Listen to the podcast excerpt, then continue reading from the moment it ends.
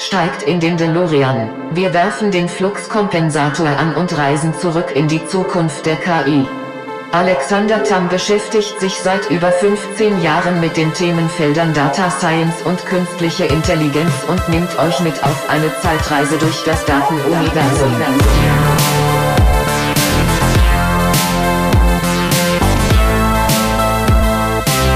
Schnallt euch an, lehnt euch zurück, ihr hört Back to the Future of AI.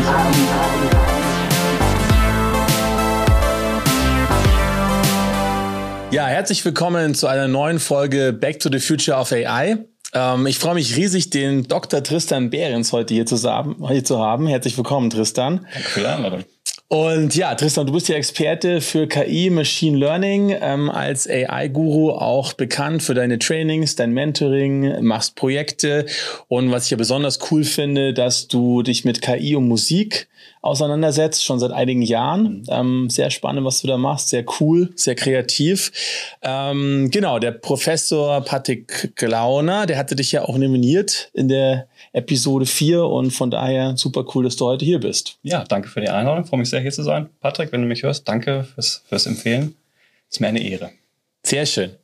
Ja, ähm, passend zum Film Zurück in die Zukunft, Back to the Future. Ähm, du kennst ja die zwei Hauptcharaktere, den oh, Doc ja. Brown und den Marty McFly. Ähm, die, die Frage ähm, kennen jetzt die Hörer schon, die stelle ich immer am Anfang. Mit wem kannst du dich denn am besten identifizieren von den beiden? Oh, das ist ganz, ganz, ganz, ganz schwierig, weil die sind auch relativ weit weg von dem, was ich so bin. Ich hätte fast gesagt, natürlich der verrückte Wissenschaftler, aber ich glaube eher an ähm, Martin McFly ist er, glaube ich, dran, weil der hat ja dann auch irgendwann Elektrikgitarre gespielt. Ah ja. Na, das ist da dann eher die Überschneidung. Also ich nehme den jungen Mann. Sehr schön, okay, cool. Ja, ähm, genau, wir haben äh, schon ein bisschen gequatscht vorher beim, bei unserem Brunch und ganz viele Themen identifiziert. Ähm, mal schauen, wie wir zu dem Skript, also ich glaube an die Hörer, das wird jetzt eher so eine kreativere Folge heute auch werden. Ja, habe ich nichts dagegen. Ähm, vielleicht erzähl uns doch mal ein bisschen so von deiner Data und AI Journey. Ähm, wie kamst du auf das Thema? Was waren so die, die Highlights bisher? Wir haben schon gemerkt, wir sind ungefähr gleich alt. Ja, ja, genau. ja, ich bin, ich bin der Senior hier in der Runde mit einem Jahr Vorsprung. Du, ich habe irgendwann in den 90ern angefangen zu programmieren. Na, aus dem ganz einfachen Grund, ich wollte Computerspiele machen. Ich habe einen Computer gekriegt, da war Prince of Persia drauf, da war Blockart drauf und ich habe gesagt, ey Mann, das möchte ich selbst machen. ich habe wahrscheinlich zu Hause noch so Blätter, wo ich dann händisch irgendwie was skizziert habe. Und dann bin ich zu meinem Onkel Rainer gegangen, habe gesagt, ey, was muss ich denn machen? Hat er gesagt, muss programmieren lernen.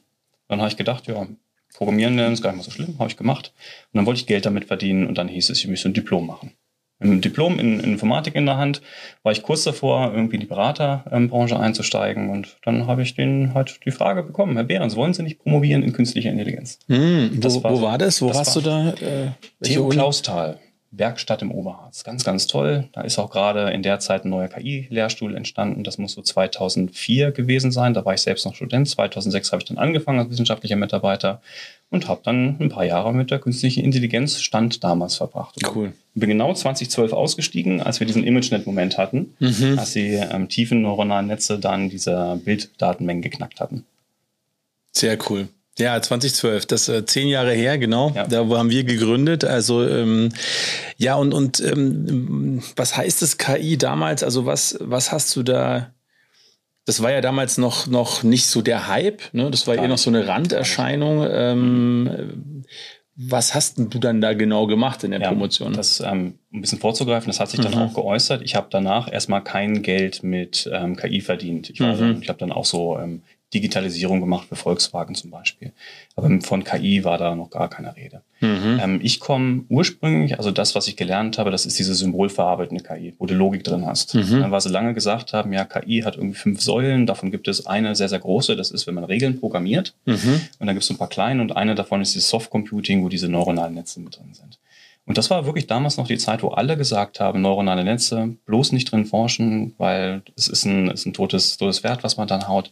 Da kommt nichts bei rum. Mhm. Gerade in dem Jahr, als ich abgegeben habe, haben wir dann gehört, nee, das ist jetzt doch ganz, ganz anders. Geil. Dann hat es ein bisschen gedauert, weil es hat so eine Latenz von vier, fünf Jahren wahrscheinlich gehabt, bis es dann wirklich global angekommen ist, dass die Leute es verstanden haben. Und das war auch der Zeitraum, wo ich gedacht habe, okay, ich habe früher neuronale Netze gehabt, ich habe das mal gelernt und ich weiß, was dahinter steckt. Ich mache das jetzt mal professionell. Mega. Bin dann eingestiegen, ja. Da muss ich jetzt nochmal noch mal nachhaken, weil das, ich sehe das nämlich auch so. Also, was ist dann für dich KI? Wenn du das jetzt definieren dürftest. Mhm. Ja, Ach, eine künstliche Intelligenz ist ein künstlicher Agent, das heißt irgendwas, was von Menschen geschaffen worden ist. Ähm, Schimpansen schaffen das noch nicht. Ähm, das in irgendeiner Umgebung aktiv ist, die Umgebung wahrnehmen kann, in der Umgebung irgendwelche Aktionen ausführen kann und ein Performance-Maß optimiert. Nach oben wahrscheinlich. Das heißt, es ist irgendwas, was eine menschliche Tätigkeit oder einen menschlichen Gedankengang halbwegs nachahmen kann, zumindest dahingehend, dass man damit irgendwas optimieren kann. Mhm. Das und das heißt nämlich auch, das heißt, es muss nicht zwangsläufig Machine Learning basiert sein. Nee, muss es gar nicht. In diese Definition passt auch ein Lichtschalter rein, der sehr reaktiv ist. Weil der, von dem möchte man gerne, dass das Licht anmacht und man drückt ihn und macht er das Licht an. Das ist eine sehr esoterische Definition. Aber ja, das Machine Learning kann man damit reinrechnen, aber da kann man auch reinrechnen, dass man selbst Regeln programmiert. Und das ist nämlich da, wo ich mit meiner Frau, die auch, äh, auch Informatik studiert, ja. immer, immer diskutiere. Also wo ja. ist dann die Grenze zwischen dem klassischen Programmieren, sage ich mal, mhm. und dem und der KI, wenn man so will? Wahrscheinlich, wahrscheinlich fließt das ineinander. Ähm, François Chollet, das ist der Mann hinter Keras, der hat in seiner zweiten Auflage vom Buch Deep Learning with Python gesagt, wahrscheinlich haben wir in der nächsten Zukunft diskretes Programmieren mit If and Else mhm. und dazu haben wir kontinuierliches Programmieren mit neuronalen Netzen und das wird ineinander verzahnt. Mhm. Ich selbst versuche eigentlich diesen Begriff künstliche Intelligenz zu vermeiden, mhm. weil der nicht so richtig ja, zu greifen ja. ist. Deshalb rette ich mich ziemlich schnell, mache ich auch jetzt ins Machine Learning rein und dann ins Deep Learning, weil Support-Vektormaschinen für meine Anwendungsfälle wahrscheinlich noch zu klein sind. Super. Also vielen Dank. Bitte gerne mitschreiben, zitieren, weil das ist genau das. Ähm, ich finde, die Diskussion ist genauso wie bei Big Data, hat mich genauso genervt damals, ja. Als ähm, äh, oder kannst du da dazu was sagen oder ähm, wenn Weil, du Big Data hörst, ja, was, was, was kommt da für Gefühle? Ja, es gibt ähm, das, das Gefühl, dass es nicht eindeutig genug gewesen ist. Dann haben Leute gesagt, es passt nicht in den Arbeitsspeicher, es passt nicht auf die Festplatte, es passt nicht in deinen Server. Das ist genau wie mit der Cloud. Die Cloud ist auch irgendwo, ist eigentlich der Rechner von jemand anderem. Ne? Da gibt es unglaublich viele Beispiele. Wir haben ja vorhin noch zum Beispiel vom Data Scientist geredet. Mhm. Das ist ja auch ein Jobprofil, was nicht so einfach zu greifen ist, mhm. was man nicht so gut umreißen kann, was mhm. dahinter steckt. Ja, und auch äh, Big Data das ist, da, ich habe es eigentlich vermieden, dass ich da reingehe. Ich arbeite selbst mit großen Datenmengen, die kriege ich aber immer noch auf meinem Server zum Laufen. Ja, genau. Ja, also ich, ich hatte irgendwann so einen Artikel auch mal verfasst, Big Data is dead, weil mich der Begriff auch genervt hat. Und am Anfang hieß es ja, das ist ja die Größe, also die Menge an Daten, ne? dann so das Volume, dann kam Variety und äh, ja. Velocity, nee, das sind aber auch so schnelle Daten und ähm, ganz unterschiedliche, unstrukturierte Daten und dann kam noch Value und irgendwann waren wir dann so bei 18 Vs oder so, je nachdem, wenn du ja. gefragt hast. Und ähm, genau, und so sehe ich es bei KI nämlich auch. Also ich denke schon, wenn du ein regelbasiertes System hast, ein ABS im Auto, ja, ja äh, ist für mich auch KI, weil es, ähm, es, es macht halt das, was ein Mensch tun würde. Genau. Ja, und, und für jemanden externen ist, ich bin ein bisschen bei dem Turing-Test ja, immer so, äh, ist es halt nicht erkennbar, ob das jetzt das, der Mensch bremst oder das Auto bremst. Die und Stotterbremse kann ich auch. Habe ich auch mal gelernt. haben wir noch gelernt. Wir sind so alt, wir haben noch, wir genau. haben das noch, wir hatten noch so, äh, so, genau. Nein, also das sehe ich auch so. Ähm, und, und am Ende ist es ja auch wurscht, weil ich finde auch oft werden so, damals gab es dieses Big Data Washing, also da weiß ich auch noch, ne, du hast auch so einen, einen Konzern genannt, da war das auch mal beliebt, da musste man dann irgendwie noch auf Teufel komm raus Social Media Daten mit dazu nehmen, damit es ja. ähm, in den Big Data Projekttopf gefallen ist, um das Budget zu kriegen. Und genauso ist bei KI jetzt auch, da hat man ein regelbasiertes System, das funktioniert und es macht irgendwie 95 Prozent halt gut. Und dann muss man aber das jetzt nochmal mit Machine Learning nochmal neu machen, genau, um dann genau, 94 genau. Prozent genau. oder 96 zu schaffen. Richtig. Also sehe ich ja auch so. Wurde ich, wurde ich gestern wieder gefragt, ähm, ja, aber machen Sie denn auch echte KI? Ja, gut, also äh, ja, genau. Schon ganz, ganz schwierig. Du, ich, immer wenn ich unterrichte, frage ich die Schüler immer, die sind meistens relativ unbedarft, die wollen in Data Science reingehen, kommen mhm. woanders her, sind ganz, ganz selten Informatiker, auch sehr viele Physiker. Und dann frage ich die, was ist denn künstliche Intelligenz? Und dann ziehen wir das einfach mal eine halbe Stunde durch, dass sie mir erzählen, was eine künstliche Intelligenz ist. Und dann sagen wir, okay, das ist jetzt, ähm, das ist ja schon einiges. Ähm, und dann gehen wir dann wirklich ins Machine Learning rein. Und dann staunen die immer, wenn ich sage, in meinem KI-Buch steht auch Google Maps drin mit dem A-Stern-Algorithmus zum Finden von kürzesten Wegen. Kann ich wunderbar, habe ich gelernt. Ich bin damals auch als 18-Jähriger aus dem Harz nach Bremen gefahren mit dem Autoatlas auf dem Schoß und äh, Beifahrern und dann noch irgendwie aus einer komischen äh, Kartenapplikation, die wir auf CD-ROM hatten, haben wir den Stadtplan ausgesucht von Bremen. Hat wunderbar funktioniert. Aber die KI ne, mit dem A-Stern-Algorithmus gehört dazu. Operations Research hat das besser gemacht als ich und vor allen Dingen auch in Echtzeit. Ja. ja. Stimmt. Und OR ist dann, Frage ist, ist OR Machine Learning. Okay, ich glaube, wir, wir, wir verfangen. Äh Machine Learning ist es nicht, gehört aber zur künstlichen Intelligenz. Ist immer dabei. Also ich sage immer, naja, ich, ich folge dem, dem verbreiteten Konsens, dass du die KI hast und da ist Machine Learning drin und im Machine Learning ist Deep Learning mit drin. Genau. Ja. Ich, so, so machen wir es auch und dann gibt es noch außenrum was. Und was ist da mit Statistik? Sind wir doch ja, dabei. Deep Learning ist ein statistisches Verfahren. Ne? Genau. Statistisches Lernen. Wir versuchen, also wir haben unsere Datenmenge, das ist eine Wahrscheinlichkeitsverteilung über irgendwas, was wir in der Welt erwarten. Mhm. Darauf trainieren wir ein künstliches neuronales Netz, das dann irgendwie versucht, aus dieser Verteilung dann eine, eine Reaktion abzuleiten und meistens funktioniert es, weil unsere Datenmengen groß genug sind. Das und, und Verfahren, ja. aber gibt es auch Statistik, was nicht Machine Learning ist? Statistik, was nicht Machine Learning ist.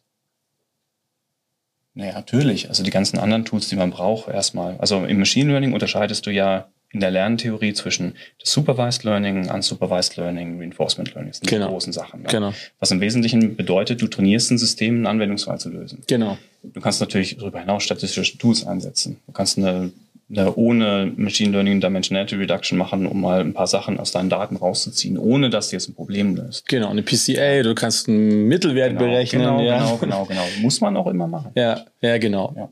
Also was hältst du dann, jetzt sind wir, jetzt, okay, wir driften gerade komplett weg, egal, okay, es macht Spaß. Okay. Ich finde auch. Den ganzen Tag, ich weiß nicht, bei dir aussieht. ja, egal, ich mache den Tag frei. Ähm, äh, wir haben, ähm, ähm, was hältst du dann von dieser ganzen AutoML-Kiste? Ich habe letztens so einen Post mhm. gesehen, wieder so, hey, nimm jetzt hier Data Robot oder wie auch immer, äh, weiß ich nicht, wichtig, kann auch was anderes gewesen sein. Ähm, äh, und, und dann kannst du Data Science machen, ohne Data Scientist zu sein. Was hältst du davon? Ja, die, wenn ich jetzt nur mal auf das Deep Learning schiele, da ist die Einstiegshürde in den letzten Jahren massiv niedriger hm. einfach gesetzt worden. Ne? Ich habe damals mit dem TensorFlow Version 0 irgendwie angefangen, da war es noch nicht released. Mhm, habe dann cool. mit TensorFlow und Keras gearbeitet, arbeite jetzt mit ähm, Hugging Face. Das ist jetzt viel einfacher geworden, das umzusetzen. Aber man ist immer noch gefangen und das ist ein Problem von vielen Leuten. Man muss Experimente machen. Mhm. Sie evaluieren. Es ist nicht so, dass man sagt, ja, okay, wir nehmen das größte Netz, was wir nehmen können, wir nehmen die größte Datenmenge, die wir nehmen können, wir schmeißen es einfach rein und dann ist das schon gut. Nee, ist das Gegenteil. Eventuell braucht man auch ein kleineres Netz, dass das dann besser funktioniert. Und sehr, sehr viele Leute, ich weiß selbst noch nicht, ob das ein deutsches Phänomen ist, aber das ist sowas, wo ich merke, die Leute, die ich unterrichte, die müssen das lernen, dass die Geduld haben und dass sie auf jeden Fall sehr, sehr viele Experimente einfach ausprobieren müssen, weil viel von dem, was wir momentan wissen, was Deep Learning betrifft, ist eine empirische Evidenz. Hat irgendwie gezeigt, dass es gut funktioniert. Ja. Ja, da ist aber nie ein mathematischer Beweis dahinter gewesen. Das heißt, ich kann mich nie hinsetzen mit der Datenmenge und ich werfe werf das mit einer Idee in eine Formel und die Formel sagt mir, ich muss genau dieses neuronale Netz in der Größe nehmen. Ja. Und AutoML nimmt uns sowas natürlich streckenweise ab. Weil da sind ja auch so optimierende Verfahren drin, die diese Grid Search dann schön machen, dass man nicht ja. alle Möglichkeiten ausprobieren muss. Ähm, aber ja, das ist kein Aber. Damit hat man wahrscheinlich schon eine sehr, sehr große Reichweite. Wahrscheinlich. Ich benutze es selbst nicht. Ich bin immer da und baue meine neuronalen Netze selbst trainiere die dann und drücke dann die Daumen, dass sie funktionieren und meistens funktionieren die dann.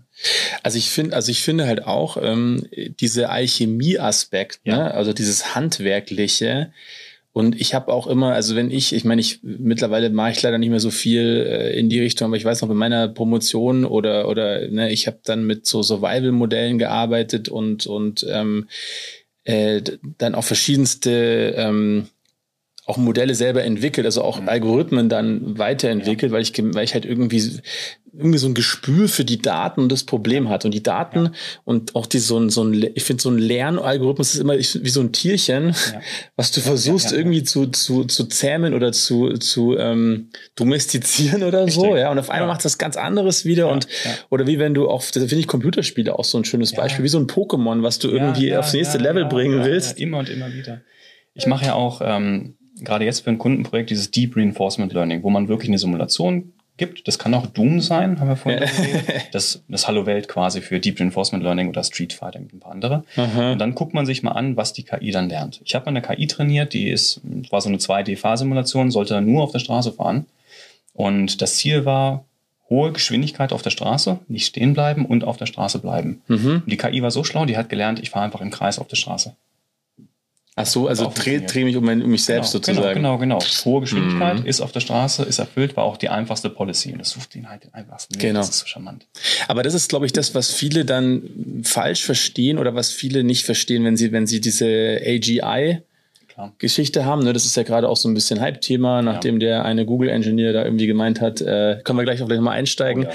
Aber ich glaube, was, was halt viele nicht verstehen, ist, dass du das quasi die KI dann einfach nur sich in dem System optimiert, ne? nach den genau, Regeln, genau, genau. Restriktionen und nach dem genau, genau ähm, ja, äh, Punishment oder nach dem, ja. ähm, nach dem Incentive, was wir vorgeben. Ja, ja. Und unser Design muss es, finde ich halt, genau. und das genau. ist diese Alchemie und deshalb genau. bin ich ein bisschen gegen das AutoML ultimativ.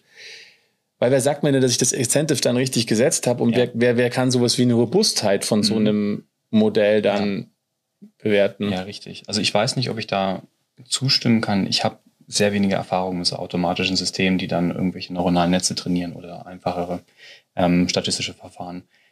Aber ja, das ist momentan vom Gefühl her so eine Alchemie, die langsam rüberdriftet in die Chemie. Mhm. Also wir kommen, es kommen immer mehr Sachen dazu, wo wir sagen, okay, jetzt haben wir das halbwegs gut verstanden. Wie gesagt, der mhm. mathematische Beweis, das steht noch aus, aber es wird immer greifbarer, weil die Erfahrungswerte einfach massiv gestiegen sind in den letzten Jahren.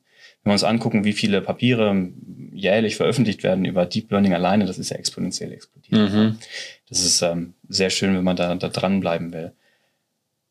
Was ich noch nicht genau weiß, ist diese Artificial Stupidity. Weil mhm. wir haben momentan sehr, sehr viel KI im Einsatz. Viel davon ist Machine Learning und Deep Learning, was uns in einem kleinen Anwendungsfall irgendwas hilft. Genau. Dann sagen wir mal eine Bilderkennung. Ne? Wie, wie viele Leute sind auf dem Bild? Das kann ich auch sehr gut. Sage ich dir direkt so ins Gesicht, mache ich sehr, sehr gerne. Ungefähr eine Minute lang und dann wird mir langweilig. Mhm. Die KI, die macht das hat eine gute, eine gute Accuracy und dann kann man das verlässlich einsetzen. Post sortieren ist ja ein Beispiel. Habe mhm. ich auch damals bei der Bundeswehr gemacht, Post verschiedene Sachen einsortiert, wissen relativ wenige, dass ich auch gedient habe. Ich weiß bis heute nicht, warum ich das gemacht habe. Naja, das wird vielleicht nochmal nützlich, mal schauen. Äh, eventuell, aber das, ist, das, das Thema vermeiden wir heute. Das vermeiden wir heute, okay. ja. Was ich eigentlich sagen wollte ist, Postsortieren, das ist, ein, ist was, was wir Menschen sehr, sehr gut können. Es gibt aber gewisse Skalierungsgrenzen. Wie viele Leute es gleichzeitig machen können, ist eine Raumfrage. Was passiert, wenn ich jetzt sieben Stunden Post sortiert habe, wäre ich dann nicht müde, geht dann die Fehlerrate hoch. Mhm. Deshalb haben es die Amerikaner vorgemacht, das war auch der Jan LeCun, damals mhm. äh, AT&T in den Bell Labs. Er hat das dann automatisiert, hat eine Kamera auf die Umschläge geguckt und hat nach Postleitzahlen sortiert. Mhm. Ja, dadurch sind die Leute zum Glück nicht dummer geworden, dümmer geworden. Ne? Mhm. Und wir kriegen jetzt immer mehr von diesen künstlichen Intelligenzen, ich glaube, später reden wir noch über die großen Sprachmodelle, die mhm. uns in einer Domäne irgendwas ein bisschen schneller machen als wir. Vielleicht auch sogar halbwegs so gut, wie wir es machen. Ne? Aber halt sehr, sehr viel schneller, sodass wir uns dann ein bisschen zurücklehnen können. Und die eigentliche Frage ist, und das dauert jetzt noch ein paar Jahre, wie viel Artificial Stupidity kommt dabei rum? Weil wir mhm. umgeben uns immer mehr mit diesen Werkzeugen. Wie viel nehmen die uns jetzt ab? Nehmen die uns zu viel ab? Mhm. Ich bin da ganz entspannt. Ich habe das Programmieren gelernt. Ich programmiere jetzt auch mit künstlichen Intelligenzen zusammen, mit dem Copilot. Mhm. Ich glaube nicht, dass ich dadurch verdumme. ich glaube, dass ich dadurch noch irgendwas lerne. Aber das ist eine spannende Frage für die nächsten Jahre. Ja, boah, da, puh, da fallen jetzt wieder drei Folgefragen ein. Vielleicht bleiben wir mal nochmal.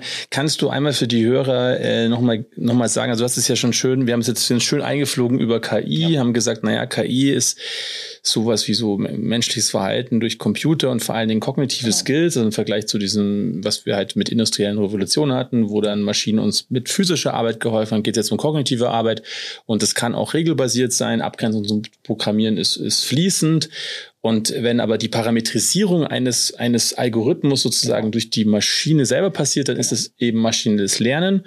Ja. Und da gibt es eben dieses Supervised Learning, ja, wo wir quasi ähm, mit dem Modell trainieren, wenn wir wissen, was rauskommt und unsupervised, was so nach Mustern sucht und und dann hast du gerade Reinforcement Learning. Ja. Und als ich noch die ersten äh, das erste mit, mit Machine Learning beschäftigt hat, da, da war das, da hat man eigentlich nur zwischen unsupervised und supervised ja, Learning unterschieden. Ja, ja, und dann kam Reinforcement Learning dazu. Ja. Äh, was heißt das auf Deutsch eigentlich? Ähm, verstärkt. Verstärkendes Lernen. Ja, genau.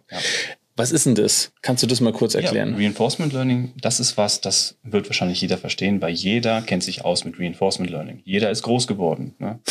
ähm, jeder, hoffe ich mal, wurde immer belohnt als Kind, wenn er oder sie oder es was richtig gemacht hat von den Eltern oder im Zweifel auch mal bestraft. Hoffentlich dann angemessen im, sagen, im Vergleich zu dem, was dann wirklich passiert ist. Also das ist ein, ein, ein biologisches Prinzip, dass wenn man was richtig macht, dass man eine Belohnung bekommt oder wenn man was falsch macht, dass man eine Strafe bekommt. Und das hat man dann abgebildet auf die Informatik, wo wir dann wieder von diesen Agenten reden, die irgendeine Sache lösen sollen. Mhm. Und die bekommen dafür, wenn sie was richtig machen, einen Punkt und dann kriegen einen Punkt abgezogen, wenn sie was falsch machen. Und damit, ist so wie so Pavlovsche Hunde dann. So ja, genau. Ja, wobei beim Pavlov geht es ja eher darum, dass man Sachen übereinander legen kann. Mm. Also hat man ja dann ähm, den, den Speichelfluss mit der Glocke zusammengelegt. Ähm, what ähm, fires together, ähm, what fires together, wires together, das war diese Gehirnsache. Bei, bei Hunden aber allgemein. Also Hundeerziehung ist das okay. beste Beispiel. Hast du okay. immer dein Leckerli in der Tasche und dann sagst du das. Ne?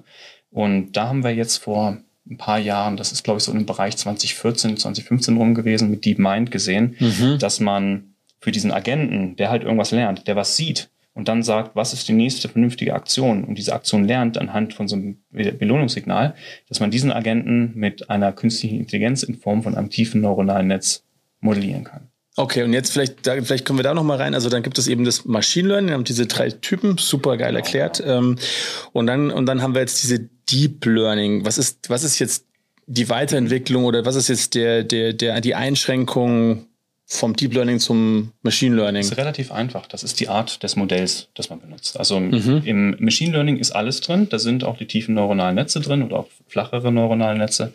Und die Frage zum Beispiel, wenn wir nur sagen Supervised Learning, wir haben einen Input und einen Output.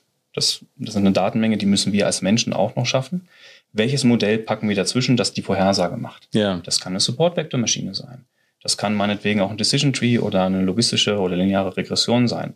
Es gibt aber etwas Universelleres, mhm. das eine kaskadierte Feature Extraction lernen kann und das ist ein tiefes neuronales Netz. Mhm. Und das hat momentan bei, ähm, bei relativ großen Datenmengen hat's beinahe überall den State of the Art. Mhm, also das, die beste, genau. beste Performance, genau, beste genau. prädiktive Güte. Richtig. In der Bildverarbeitung ja sowieso. Mhm. Das ist ja schon lange, lange ein Thema und im NLP seit 2017, da ist das ja auch explodiert. Was so langsam so ein bisschen nachrückt, sind Zeitreihen ähm, weil Zeitreihen mhm. sind nicht sehr viele Daten. Das ist ja meistens so eine Excel-Tabelle mit 30 Megabyte. Und damit kann man dann ein ganzes Datacenter im Energieverbrauch optimieren. Da braucht man nicht sonderlich viel. Mhm. Da ist es noch nicht so, dass man Transformer bräuchte oder ein großes neuronales Netz. Kann aber sein, dass das jetzt langsam nachrückt. Kommt also sicherlich auf die Auflösung der Zeitreihe ja. drauf an. Ja. Ne? Also, aber so LSTMs zum Beispiel haben bei uns auch immer nie so gut funktioniert am Ende in den Projekten. Uh, die LSTMs tun mir momentan recht leid. ähm, also zum einen muss ich davon ausgehen, wahrscheinlich ist das, was wir selbst im Kopf haben, ein rekurrentes neuronales Netz mit einem Feedback-System.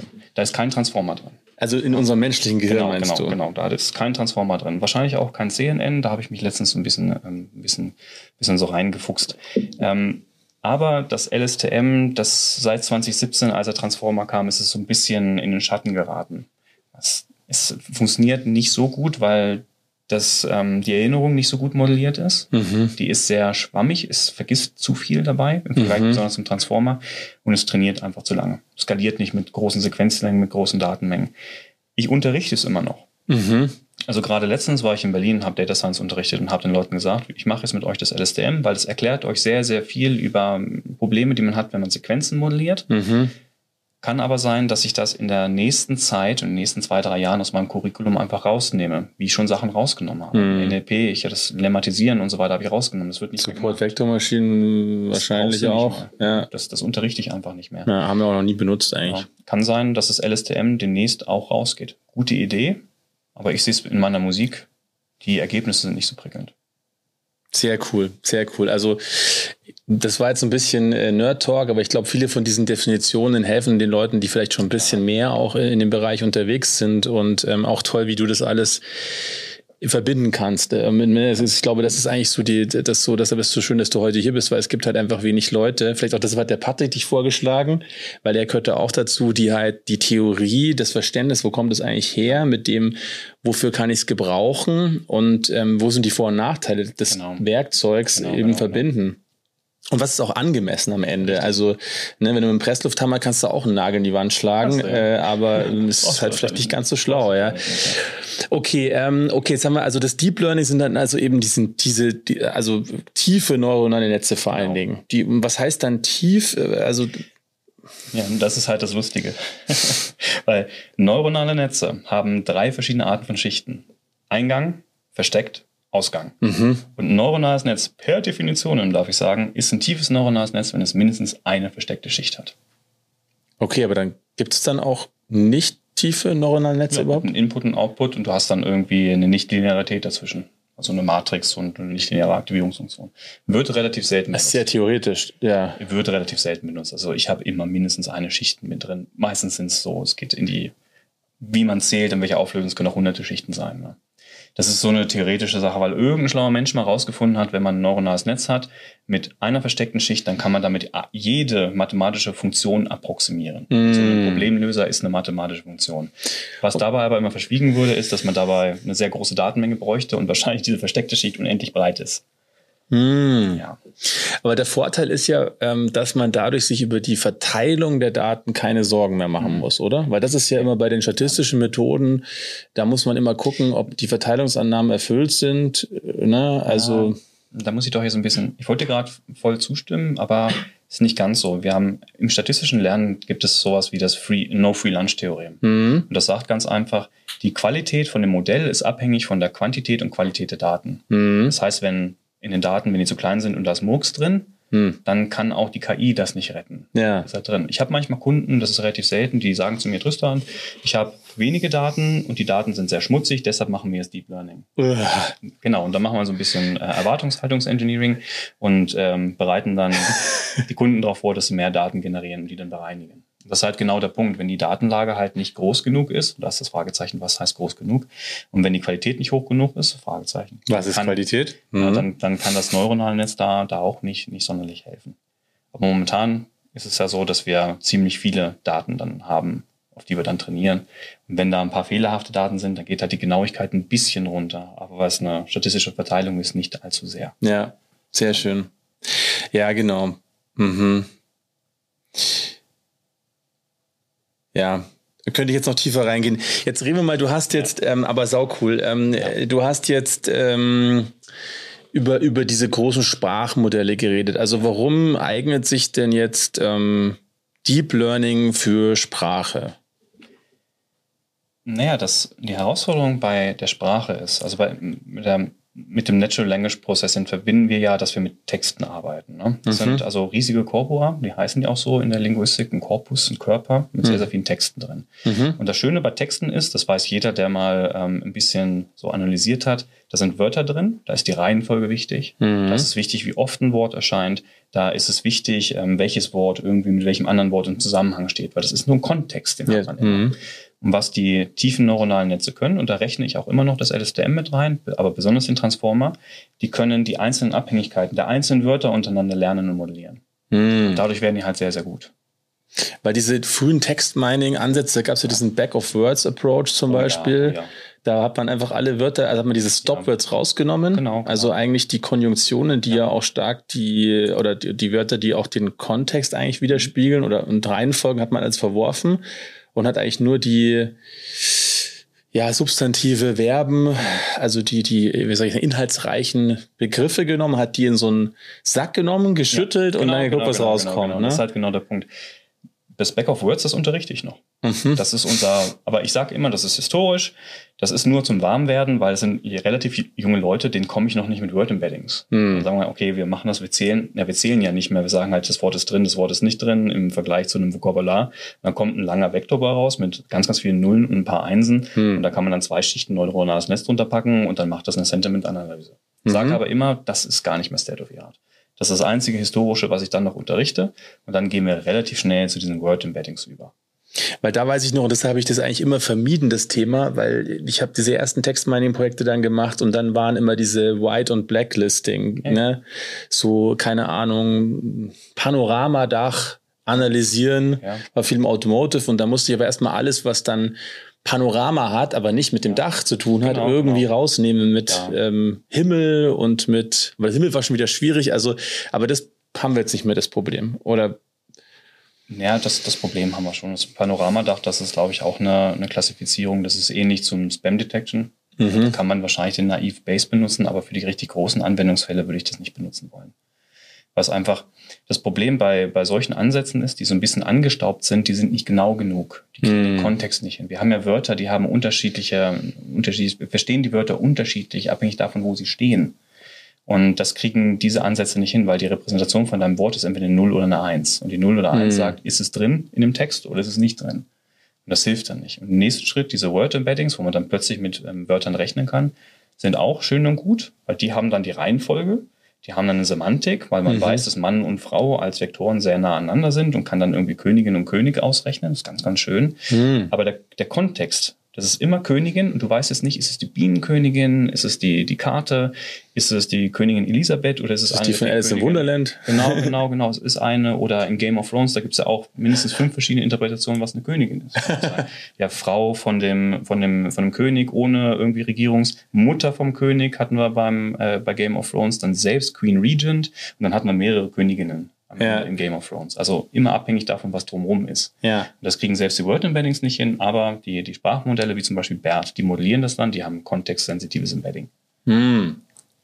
Und das führt dann am Ende dazu, dass wir jetzt so zum Beispiel DeepL aus Köln oder eben auch die, die großen Sprachmodelle, dass wir damit extrem gut schon übersetzen können. Ja, genau. Bei, bei DeepL zögere ich gerade, weil mein letzter Stand ist, und da bin ich wahrscheinlich nicht dafür Höhe, die nehmen keine Transformer. Mhm. Die nehmen CNNs. Mhm. Ich lasse das mal so verhallen. Mhm, okay. ähm, 2017, äh, vielleicht melden Sie sich. Also, sag mal Hallo.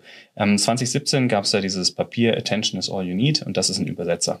Das ist ein mhm. Transformer mit zwei besonderen Teilen drin, die sehr, sehr spannend sind. Da ist ein BERT drin und ein GPT. Und das wurde trainiert auf Machine Translation, auf ein Dataset und hat da, soll man sagen, die Rekorde gebrochen. Mhm, genau. Und da, gibt es ja immer diese, ja. kannst du mal sagen, was da gibt es ja immer diese Rennlisten, ähm, wie, wie funktioniert das? Also BERT und, und also GPT, das sind, das sind quasi so ja. Algorithmen, ja. oder? Kann man sagen? Oder? genau, genau. Es ist in irgendwas rein, irgendwas raus. Ähm, lass uns mal ganz kurz über GPT reden. GPT ist für mich sehr, sehr faszinierend, weil man kann sehr viel damit machen. Und das Prinzip, was da drunter liegt, ist, ist einfach nur genial. Das hat, ähm, das Prinzip hat Andre Carpafio von Tesla mal und mittlerweile ist er nicht mehr Tesla, der hat das die Unreasonable Effectiveness genannt. Damals noch von Recurrent Neural Networks, sehen wir immer noch. Was ein GPT macht, ist, ich habe ein Stück Text. Mhm. Was ist das nächste Wort? Harry Potter ist ein, sagst du? Zauberer? Zauberer, oder? Junge? Genau, gibt es verschiedene Möglichkeiten. Das ist ein statistisches Verfahren, das dann eine Wahrscheinlichkeitsverteilung vorhersagt, was ist das nächste Wort. Mhm. Und mehr macht das nicht. Das große Sprachmodell GPT-3 von OpenAI sagt das nächste Wort vorher.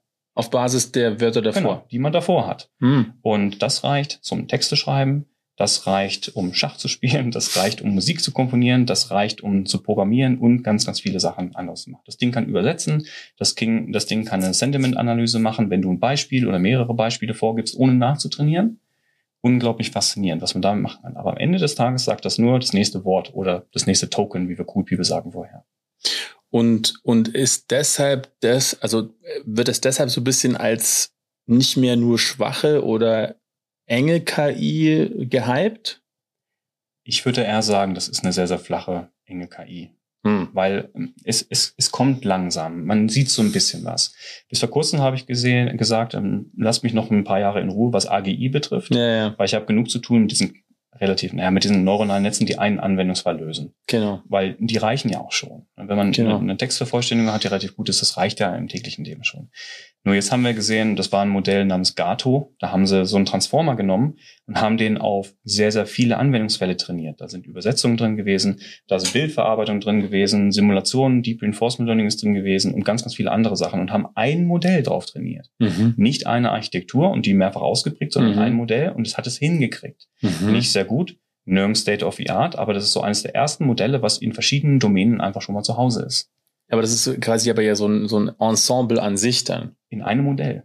Okay, das muss, mh. was wir ja auch relativ Wie geht das? Also naja, du, ähm, also beim, beim Transformer brauchst du Tokens und das sind einfach nur Zahlen. Du hast das Wort Tristan, das ist der Token Nummer, was weiß ich, 15.680 oder so. So, und die, die brauchst du. Und wenn du in der Lage bist, ein Stück Bild in so einen Token zu überführen, kannst du das auch in so eine Zahlenreihe mit reinpacken. Mhm. Und das haben die hingekriegt über ein anderes Machine Learning Verfahren, VK, ähm, VQ, VAE, glaube ich. Da kannst du alles auf diskrete Zahlen rein abbilden und dann funktioniert ein GPT damit. Mhm. Na, und das ist, ähm, ich sehe gerade, du staunst, ich staune auch jedes Mal, mhm, das muss ich mir mal in Ruhe anschauen. Okay.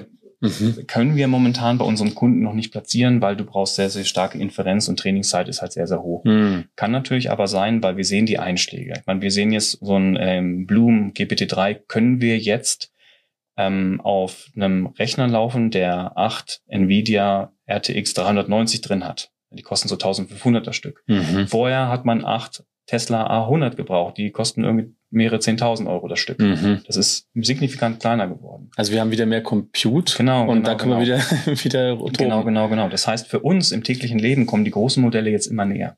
Mhm. Ich habe ein kleines GPT, also ein Sprachmodell habe ich auf meinem iPhone laufen. Das Mhm. kombiniert mir ein bisschen Musik. Ist ein, ist ein Fingerzeig in die richtige Richtung, kann aber nicht das, was mein Mac kann. Der Mac hat auch keine Grafikkarte für so einen Anwendungsfall. Ne? Der Mac ist da zehnmal schneller und das ist schon ein großer Unterschied. Mhm. Vielleicht kommen wir dann mal, also mega geil. Also ich hoffe, die Hörer finden es auch so spannend. Wir haben auch versprochen, dass wir ein bisschen Nerd Talk machen. Wir wollten auch nachher noch über Videospiele reden. Ähm, ähm, äh, vielleicht ähm, von den Sprachmodellen weg.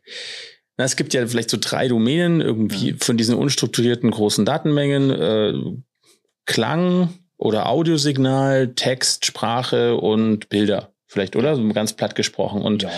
und ähm, Audio, wir haben da auch mal was Lustiges gemacht, so so Reifengeräusche, ja, äh, Nässe und wir konnten sogar am Ende, also die die war eigentlich so ein Nässe-Sensor, der nicht nur über, wenn es regnet gerade, sondern es ist halt nass äh, Ja. geht und am Ende ähm, haben wir sogar teilweise die Reifentypen erkennen können im Abrollgeräusch und, Ja. und da haben wir aber auch gemerkt, die die das Feature Engineering, also was machen wir mit dem Audiosignal, äh, ne, also wie wenn wir das irgendwie zu zu zu sehr auflösen, haben wir jetzt sehr viel Noise. Genau. Wenn wir es zu sehr verdichten, haben wir mehr Signal, äh, aber verdichten wir auch Signal. Ja. Ähm, und, und du hast dich, und deshalb ist für mich eigentlich die komplexeste Domäne, würde ich fast sagen, also Klang. Mhm. Und das ist jetzt so, da, da bist du jetzt reingegangen im Genau, da Sinne bin, von Musik. Ja. Da, da komme ich auch. Ich glaube, ja genau, da komme ich her. Ich habe damals für Porsche gearbeitet im Porsche Digitallabor in Berlin. Hm. Ganz, ganz toll. Ein kleiner Außenposten Mhm, in Digilab. Berlin. Genau, Strahlauer Allee, direkt neben dem VW Digilab. Da haben wir ganz, ganz tolle Sachen gemacht und haben halt gesagt, okay, wir bereiten jetzt mal den Konzern auf die nächsten Technologien vor. Und da war Blockchain mit drin, da war noch irgendwie was anderes mit drin, IoT und Deep Learning. War der Marco Plaul da eigentlich mit auf dem Ah, Projekt? Ich glaube nicht. Kollege? Könnte nach mir gewesen Ja, sein. Ja, nur lustig. Hallo Marco. Ne? Grüße. Grüß dich, unbekannterweise. Ähm, und da war ein Anwendungsfall, den haben wir dann später auch veröffentlicht und da hat Porsche dann auch selbst noch ein Produkt draus gemacht, war genau das. Wir hören einem System zu. Da ist ähm, in unserem eigentlichen Deployment-Target, bei uns war es ein Raspberry Pi, da ist ein neuronales Netz drin. Und das hört einfach über, kriegt Signale über Mikrofon. Wir machen eine Feature Extraction. Bei uns war das irgendwie so ein Mail-Spektrogramm. Ist dann ganz charmant. Und dann lief das in Echtzeit auf dem Raspberry Pi und hat dann gesagt, bei uns, was kommt da für ein Getränk gerade aus der Kaffeemaschine? Geil. Nur durch Zuhören. Für uns ist es ja trivial, trivial, weil wir kennen das. Aber ich glaube, wenn wir der Kaffeemaschine zuhören und müssen unterscheiden Latte Macchiato und Cappuccino, müssen wir schon genau nachdenken, weil da ist die Reihenfolge interessant. Wann, Wann kommt der Kaffee? ne? Mhm. So, das hat die KI gelernt und lief dann halt auf dem Raspberry Pi. Der ist ein bisschen warm geworden, aber ne.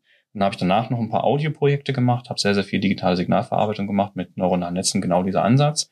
Und dann gab es diesen, diesen positiven Knick, dass ich in der Musik weggegangen bin vom eigentlichen Audiosignal hin zu den Noten, Mhm. ja, Symbole.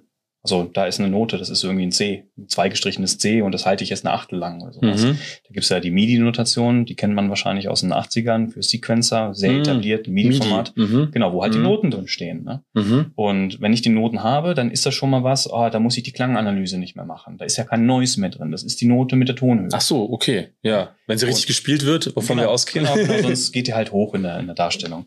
Und was das Schöne dabei ist, weil es nun schon eine, eine symbolische Darstellung von der Musik ist, die kann ich überführen in einen Text und dann kann ich ein Sprachmodell drauf trainieren. Mhm. Also die, die Musikdateien, auf die ich trainiere, die haben alle die Endung auf der Festplatte .txt. Mhm. Kannst auch reingucken, da steht Note an, Note aus, äh, warte mal eine Sechzehntel Note oder so, steht da lesbar drin.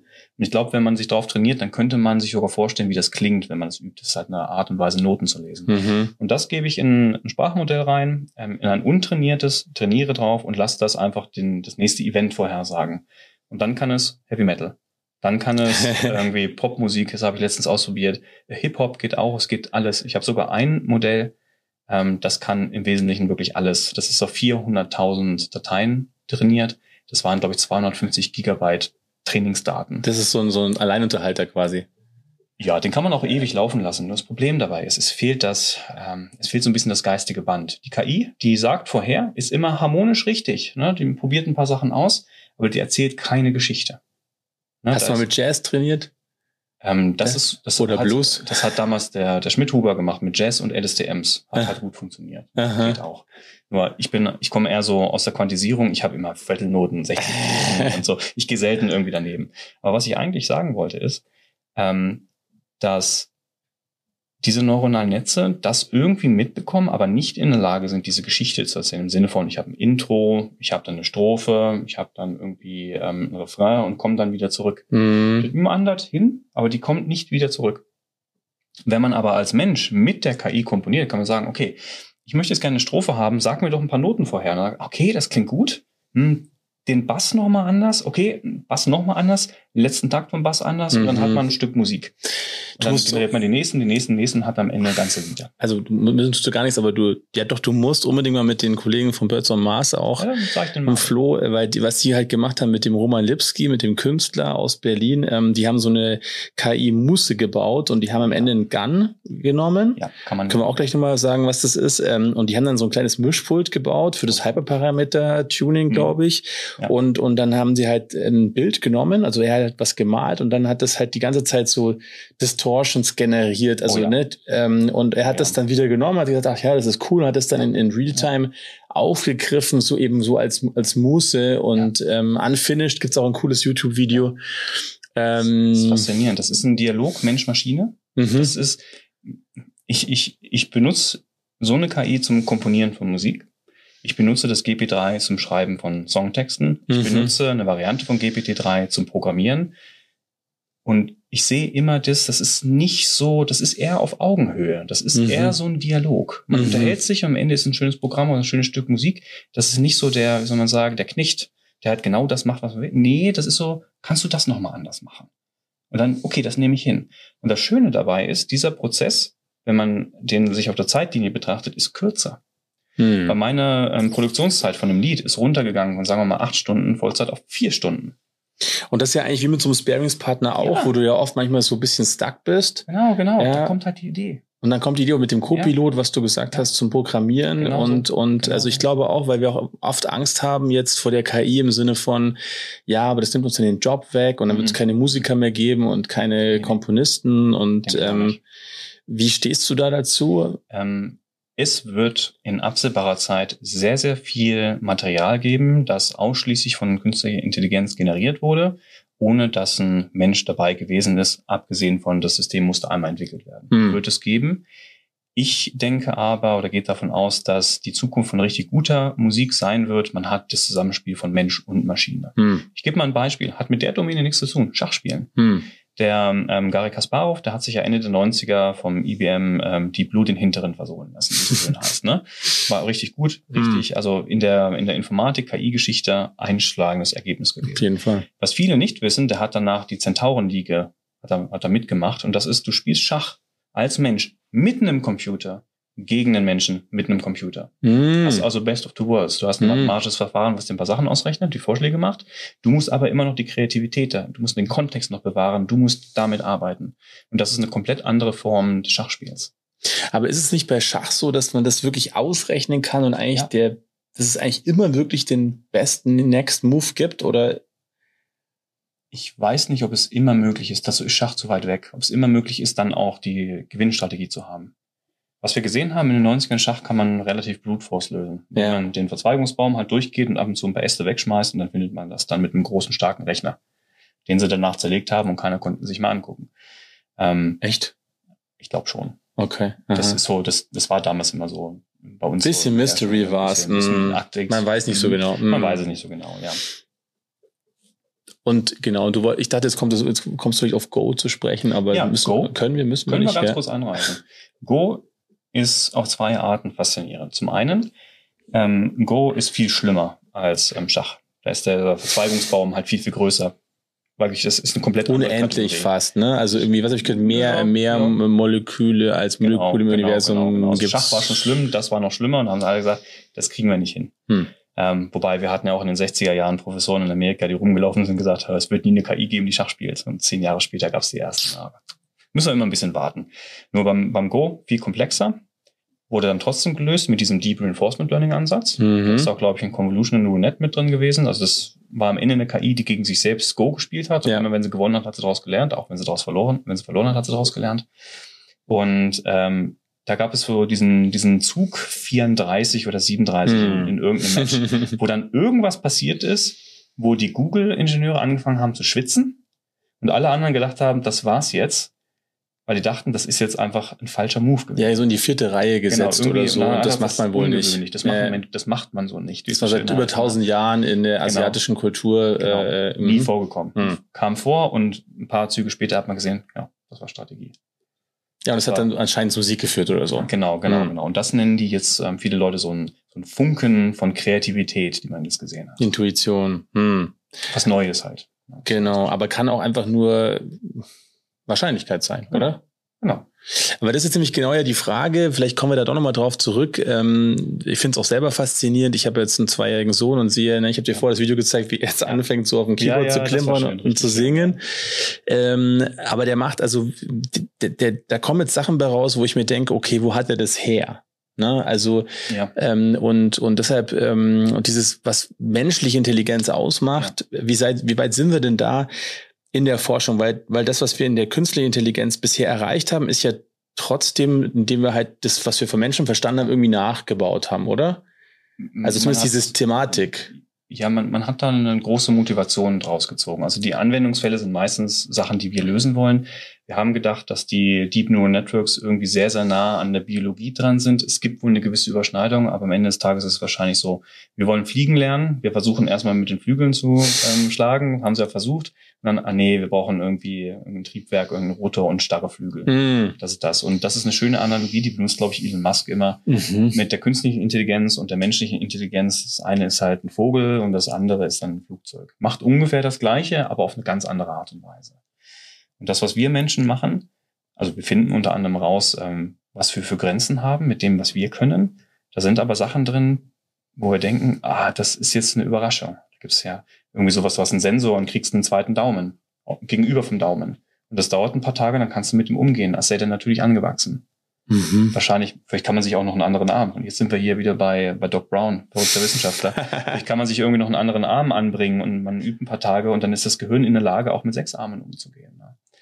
Und ähm, also da lehne ich nicht so weit aus dem Fenster, da, da habe ich fast gar keine Ahnung von, aber das, das lese ich halt ab und zu. Und das bei den Menschen, wenn die gerade lernen, ist so faszinierend. Beispiel, wenn sie, wenn ein Kind sprechen lernt, dann ist am Anfang Kauderwelsch. Mhm. Und da sind Phoneme drin, die wir Menschen später in Deutsch nicht mehr benutzen. Mhm. Weil die probieren erst alle aus und dann wird es eingeschränkt auf die wenigen Vokale und Konsonanten, die wir haben. Es wird dann danach später schwierig, eine, eine Sprache zu lernen, weil das alles anders strukturiert ist. Aber eigentlich können wir vorher alles und schränken das dann künstlich ein, dadurch, dass wir nur Deutsch reden. Hm. Abgefahren. Ja. Faszinierend. Aber auch sowas wie zum Beispiel Träumen oder ähm, einfach so Ideen, die, die ja. neu generiert werden, oh, ähm, ja. dieses Transfer Learning, was wir auch machen, ja. das können wir noch nicht so richtig erklären. Ne? Wir, wir können noch nicht erklären, warum wir träumen oder ob es genau. irgendwelche metaphysischen Geschichten noch gibt, äh, warum so Heilpraktiker irgendwie funktionieren genau, zum Teil. Was das Bewusstsein ist. Ne? Mhm. Weißt du, welche Wissenschaft sich momentan am besten mit dem Bewusstsein auskennt? Habe ich letztens in einem Podcast ich gehört. Ich dachte mal Neuroscience, aber das ist dann wahrscheinlich nicht. Nee, das sind wahrscheinlich die Anästhesisten, weil die wissen, wie man es an und ausmacht. Die, die Leute, die, äh, ja, äh, die, genau. die äh, Betäubung machen. Genau, genau. Aha. Okay. Das ist so, sagt im Wesentlichen, wir haben keine Ahnung.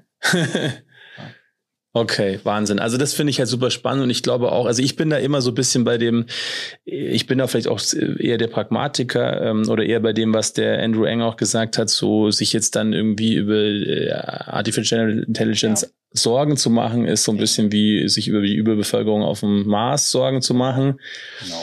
Nichtsdestotrotz ist ja schon in Deutschland so, haben wir mit Patrick auch viel diskutiert, wir haben diese German Angst, wir haben jetzt ja, den EU klar. AI Act auch. Katastrophal. Ja. ja. wie stehst du da dazu? Also was oder was, was, was ist dein Tipp? Oder ähm ich bin Freund davon, wenn man, sagen wir mal nur im Rahmen der KI, wenn man Probleme erkennt und dann in der Lage ist, diese Probleme zu lösen, als dass man dafür sorgt, Probleme von vornherein zu verhindern. Weil ich glaube, dieser AI-Act, ich habe mir das damals auch angesehen, das ist zu allumfassend gewesen. Mhm. Da werde ich jetzt fast politisch. Ich hoffe mal, dass das äh, ein bisschen harmloser wird, weil es ist zu, es ist zu mein Eindruck war, das Thema KI ist zu unverstanden gewesen. Mhm. Und dann ist das entstanden aus irgendwelchen Ängsten und ähm, das können wir uns als Wirtschaftsstandort Europa nicht leisten in der Form. War mein aktuelles Verständnis, nachdem ich nur ein bisschen davon gelesen habe.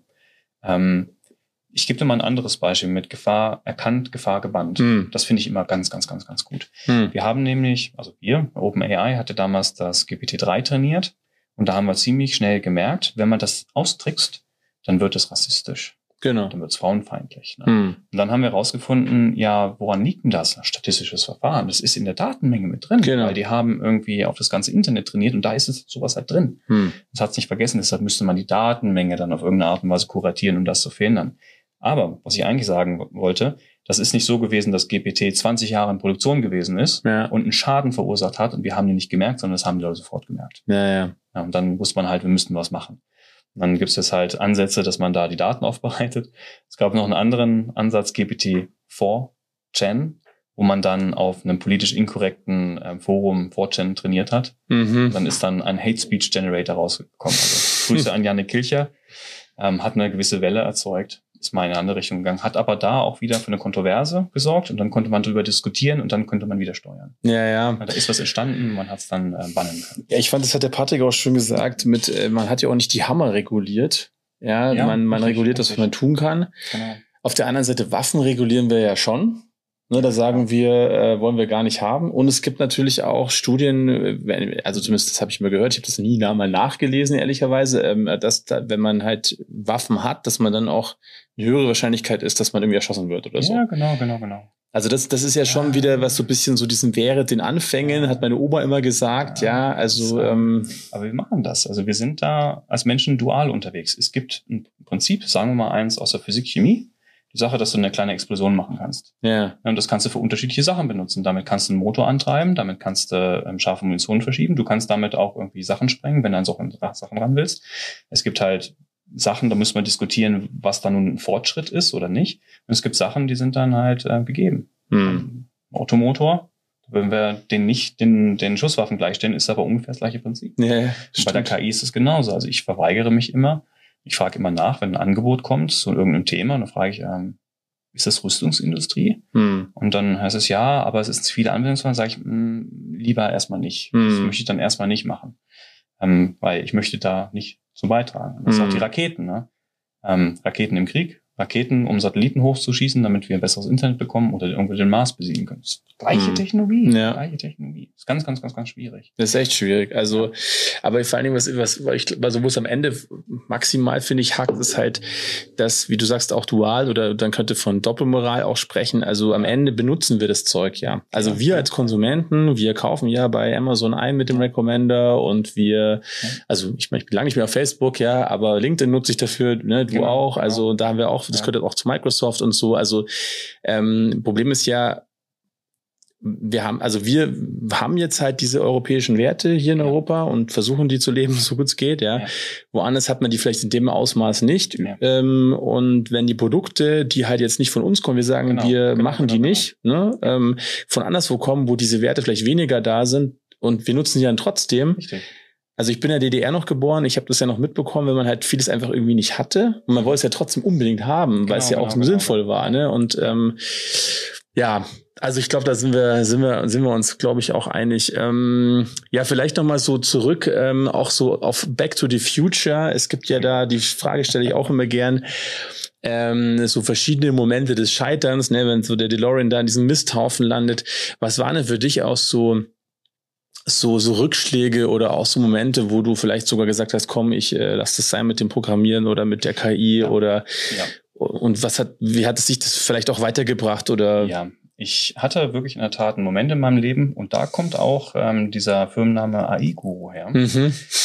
Ich war kurz davor, Vollzeit-Yoga-Lehrer zu werden. Ach cool. Na, ich also du bist Yoga-Lehrer. Ich bin, ich bin ausgebildeter, zertifizier, zertifizierter Yoga-Lehrer aus der Yoga Blumen in äh, Ludwigsburg. 300 Stunden habe ich gemacht, habe auch in Berlin ein bisschen unterrichtet, praktiziere selbst Yoga. Ne?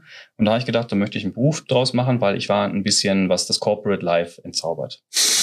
Und habe dann gemerkt, ja, die eigentliche Sache, die ich jetzt machen sollte, ist mal in, aus der Festanstellung raus, mal ins Freelancing, weil höhere Flexibilität Ähm, es ist nicht immer so, es gibt nicht diese Mentalität mit Many Meetings, wo man 40 Stunden hat, davon 20 Stunden muss man sich nur unterhalten und kann dann nur ein paar Stunden programmieren. Und ich wollte viel mehr programmieren, viel mehr KIs dann entwickeln, viel mehr Sachen einfach ausprobieren. Und ich habe dadurch, dass ich ins, in die Freistellerei gegangen bin, habe ich die Menge an Meetings, die ich haben muss, reduziert. Und das hat mich dann auch glücklicher gemacht.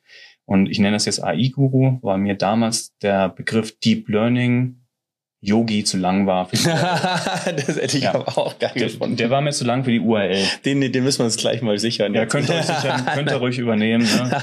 könnt ihr ruhig übernehmen. Und deshalb habe ich gesagt, ja, dann nennen wir das AI, das kann jeder irgendwie halbwegs greifen, da geht die Fantasie an und Guru wird üblicherweise sehr, sehr positiv aufgenommen. Es gibt nur manchmal irgendwelche alten, verknöcherten Professoren, die denken, ich würde hier jedem verkaufen, ich wüsste alles. Ja. Dabei ist der Guru ja nur einer, der so ein bisschen Licht ins Dunkel bringt, nicht komplett die Welt erleuchtet, ja, weil erleuchten muss man sich immer noch selbst. Sehr schön. Ach, das wusste ich gar nicht, dass du, was für ein Yoga ist das? Ähm, harter, harter Vinyasa. Das Vinyasa ist ein bisschen langsamer, oder? Du hast einen Flow. Ja, also ah, das Flow, ja, ja, ja. Ein Asana, ja. wie so heißt, Position, Sitze und du gehst halt. Ne, machst am Anfang deine Sonnengrüße und dann machst du einen Handstand und dann irgendwie Seiten und so. Ist ganz, ganz charmant. Kann ich jedem empfehlen, der irgendwie den ganzen Tag vom Rechner sitzt. Mm, unbedingt. Da geht der Computerrücken sehr schnell weg. Shavasana ist meine Lieblingshaltung. Das kann man nach acht Stunden un unbewusst machen, ja. Es gibt Leute, die sind zu müde für, für Shavasana, ja. Das stimmt, ja. Ja, sehr schön. Ähm, ja, vielleicht letzte Frage noch, äh, so auch persönlich. Ähm, was wäre es denn dann so dein, du hast jetzt ein paar Namen genannt, mhm. wer ist denn so dein Doc Brown oder Martin mein McFly? Ähm, hast du Leute? Mein Guru.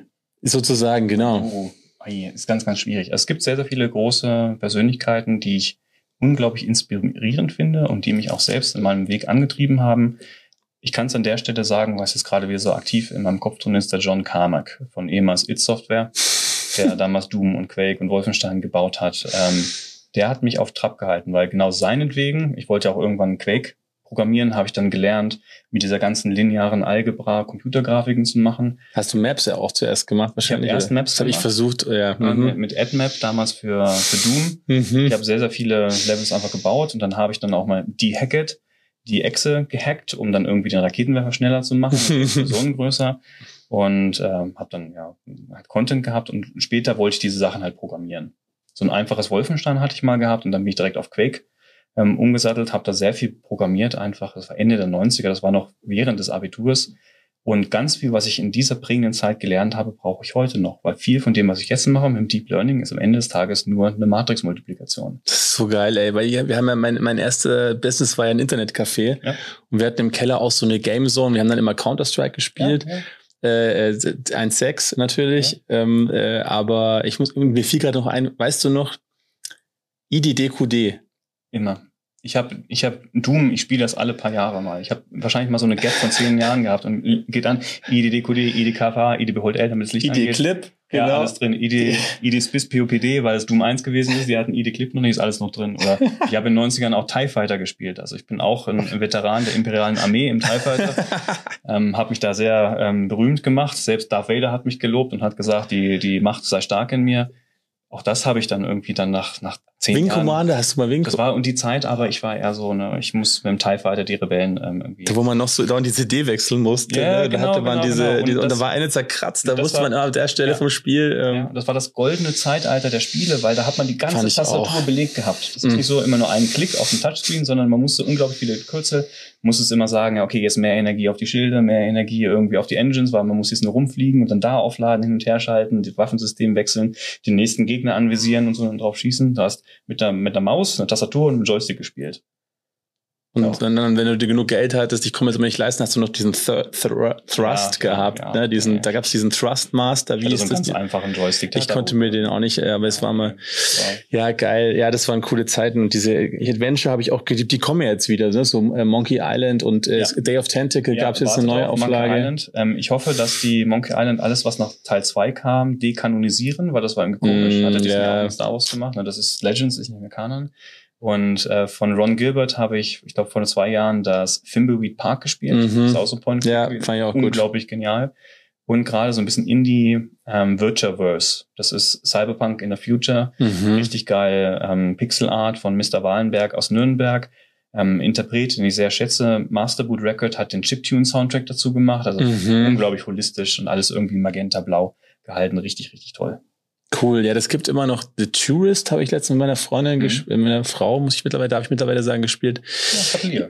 Cool. Ja, also ich glaube, da können wir noch ewig weiterreden. Ähm, Ja, gerne nochmal vorbeikommen. Ist ja nebenan. Ich wollte gerade sagen, wen würdest du nominieren? Mich nochmal in, in einem Jahr? Nein. Ja. Hast du ja jemanden, ähm, wo du Ähm, sagst, der würde hier gut ja. reinpassen? Du könntest meinen geschätzten Kollegen, den Bruno Kramm, einladen. Der Mhm. macht in Magdeburg mit Infinite Devices IoT Mhm. und der ist auch im KI-Bundesverband tätig und leitet da die AG für Kultur. Ja, nice. Das heißt, da kriegst du dann noch mal ein bisschen mehr Input über die kulturellen Möglichkeiten von künstlicher Intelligenz. Sehr schön. Super. Hast du noch abschließende Worte? Ich bekomme, wir bekommen die, die Zeit. Was, was du Ja, noch loswerden gerne, möchtest? Gerne. Also für jeden, der überlegt, jetzt in, sagen wir mal, nur KI reinzugehen, vielleicht in Klammern Data Science, jetzt ist die Zeit, das zu machen. Ähm, es wird immer besser. Und noch sind wir Entwickler nicht überflüssig. Die KIs haben das noch nicht übernommen. Wenn ich in fünf Jahren da bin, sage ich euch, werdet alle Yoga-Lehrer, weil ihr müsst nicht mehr arbeiten, das machen die KIs. Jetzt ist noch die Zeit, programmieren zu lernen. Da freuen wir uns drauf. Ja. Tristan, vielen lieben Dank. Es war mega cool. Ähm, hat Das richtig mich Bock sehr gemacht. gefreut, ja. Sehr inspirierend, Dankeschön. Danke dir. Super.